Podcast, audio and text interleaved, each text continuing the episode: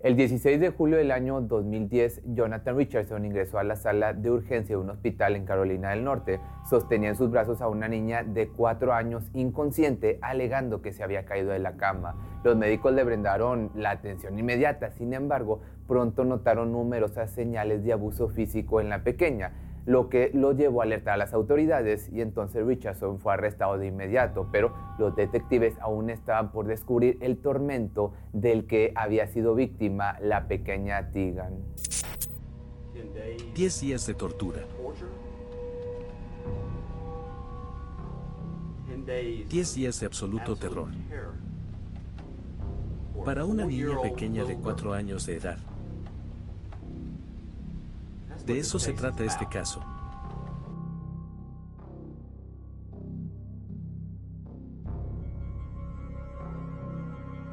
Tegan Skiva llegó al mundo en el año 2006 como hija de Helen Roxen Reyes y Jerry Skiva. Sin embargo, su nacimiento no marcó el comienzo de una vida fácil. Desde muy joven, la pequeña presenció la lucha diaria de sus padres por sobrevivir. La pareja, a pesar de tener varios años juntos, no había dado el paso para formalizar su unión y unir sus vidas. Durante mucho tiempo, la menor fue testigo de cómo sus padres vivían en refugios con escasos recursos y gastaban la ayuda gubernamental en sus tesis ilegales. Algún tiempo después, Jerry fue detenido bajo cargo de narcotráfico, siendo condenado en el Instituto Correccional de Craven, esto es en New Bern. Por otra parte, Helen y Tegan esta última apenas dando sus primeros pasos y balbuceando unas pocas palabras quedaron completamente solas y a su suerte. Buscando refugio se dirigieron al pueblo de Smithfield, esto es en Carolina del Norte, encontrando resguardo en el lugar de la iglesia local. Poco después Helen se trasladó a la casa de los padres de Jerry, quienes acogieron con amor a la pequeña Tegan. Los abuelos se encariñaron profundamente con la pequeña, a quien cariñosamente llamaban papá Gerald y mamá Sara. Este periodo se convirtió en el más tranquilo para Tegan, ya que estaba rodeado de afecto y cuidado. Su abuela se aseguraba de llevarla a la cama, preparando todos sus peluches favoritos para acompañarla antes de dormir. Pero a pesar de las desoladoras condiciones de vida, Tegan era descrita como una niña muy energética, vivaz y aparte pues adorable. Le encantaba el color morado, las mariposas y atrapar insectos en el jardín de su abuela.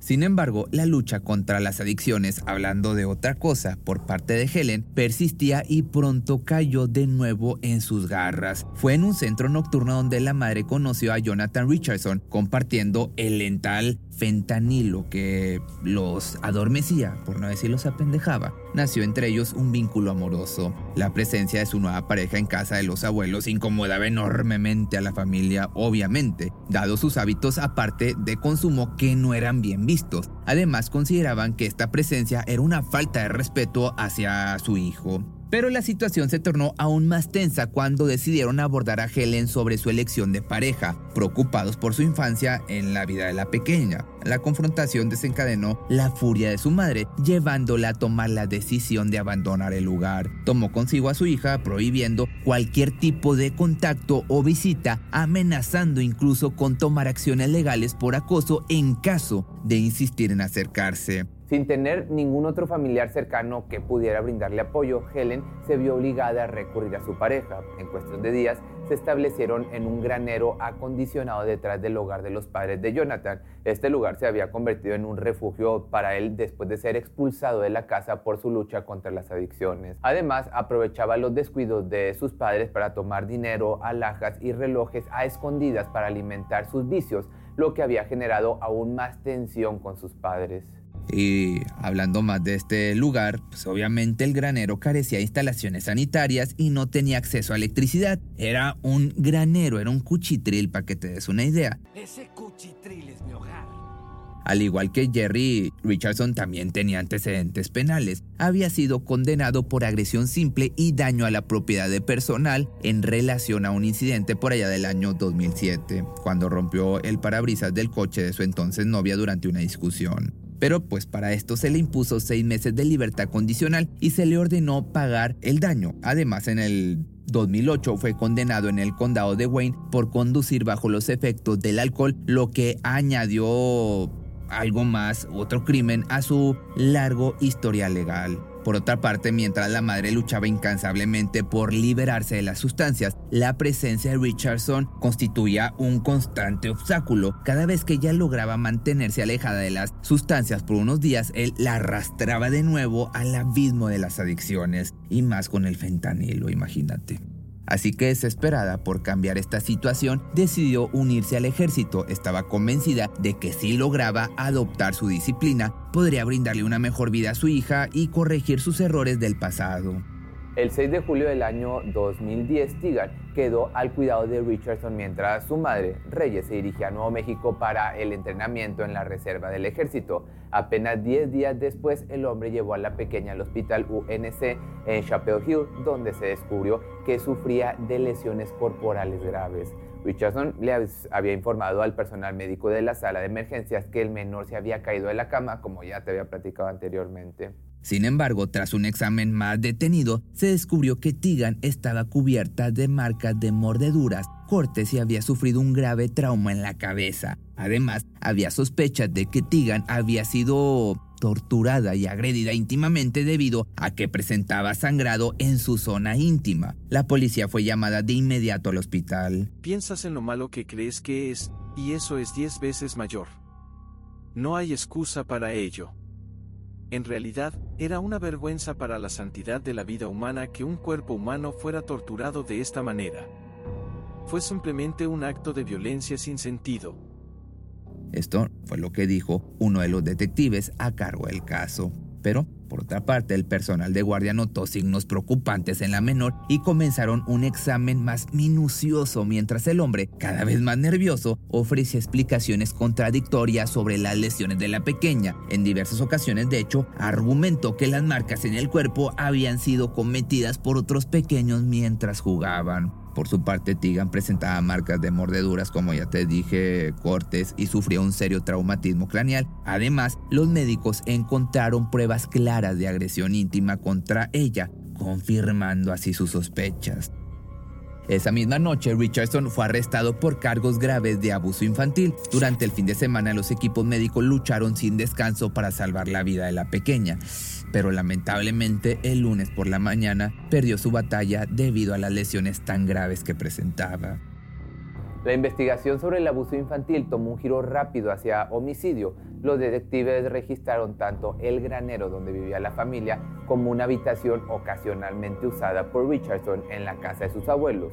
Durante el registro se decomisaron varios objetos totalmente inquietantes, como por ejemplo armas de fuego, cuchillos, cinta adhesiva, entre otras cosas. Así que después de pasar varios días bajo custodia, este monstruo habló en uno de los interrogatorios por fin realizados por la policía. En una tarde donde apenas había tenido contacto con su abogado, se encontró encerrado durante horas en una habitación con dos agentes de policía. Bajo esta intensa presión, Richard admitió se quebró diciendo que se sintió molesto porque la pequeña había mojado la cama que compartían. Confesó que perdió el control y la golpeó con una cuerda. Afirmó tener trastorno bipolar y mencionó también que cosas pequeñas podían irritarlo. Después de ese testimonio fue acusado de asesinato en primer grado y se ordenó su detención sin derecho a fianza. Por otra parte, la madre de esta inocente yo sé que seguramente te lo estabas preguntando, pues ahí te va. Estaba en el regimiento cuando fue convocada por superior. Ella revisó meticulosamente su tiempo en el ejército, tratando de comprender por qué la llamaban en ese momento. No encontraba errores en su conducta, había cumplido con precisión sus responsabilidades. Alentada a la oficina hizo un saludo con respeto. El capitán en cambio la invitó a sentarse y le explicó la situación. Los oficiales no podían comprender cómo había dejado a su hija de cuatro años con alguien tan monstruoso y homicida. Así que cuando los detalles del asesinato de la menor se hicieron públicos, el ejército de Estados Unidos informó que si la mujer hubiera necesitado ayuda con el cuidado de su hija durante su entrenamiento, podría haberla solicitado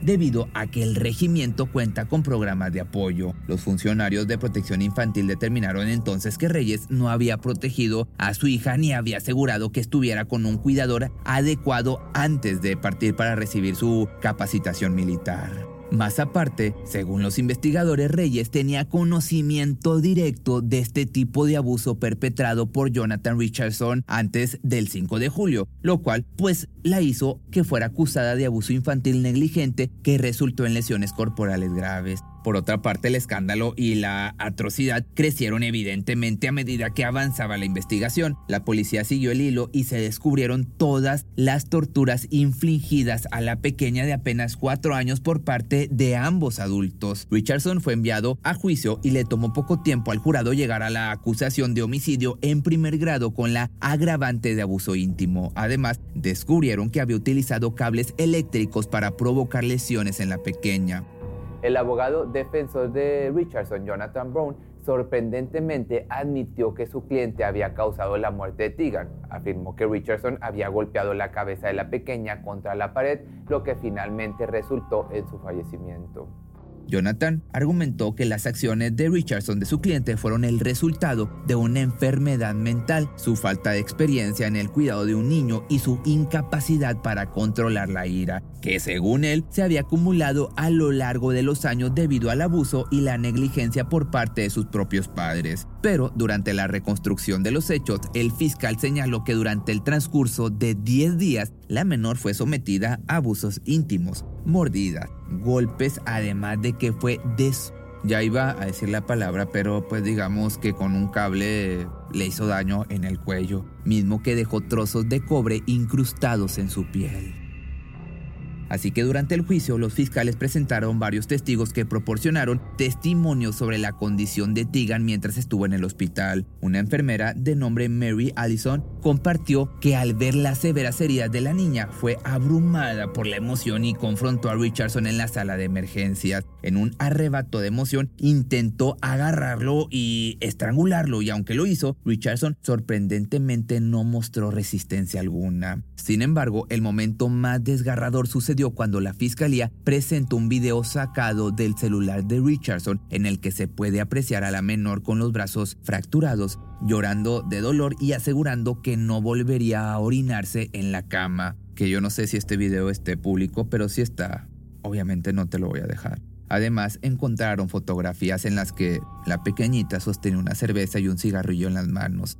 Por su parte, Jonathan Richardson fue encontrado culpable de abuso y de haberle quitado la vida. A las puertas del tribunal, los abuelos maternos expresaron su conformidad con la decisión del jurado. Ambos vestían de rojo, el color favorito de la niña. Posteriormente, el juez le impuso la sentencia de muerte al acusado. Helen Reyes, por otra parte, admitió su culpabilidad por abuso infantil, reconociendo haber mostrado desprecio imprudente por el bienestar del niño, lo que resultó en lesiones corporales graves. Recibió una condena de 31 meses en prisión. Actualmente el hombre sigue esperando por su sentencia. Es uno de los tantos reclusos que esperan el corredor de la muerte por el cumplimiento de su sentencia y ojalá no tarde mucho en llegar.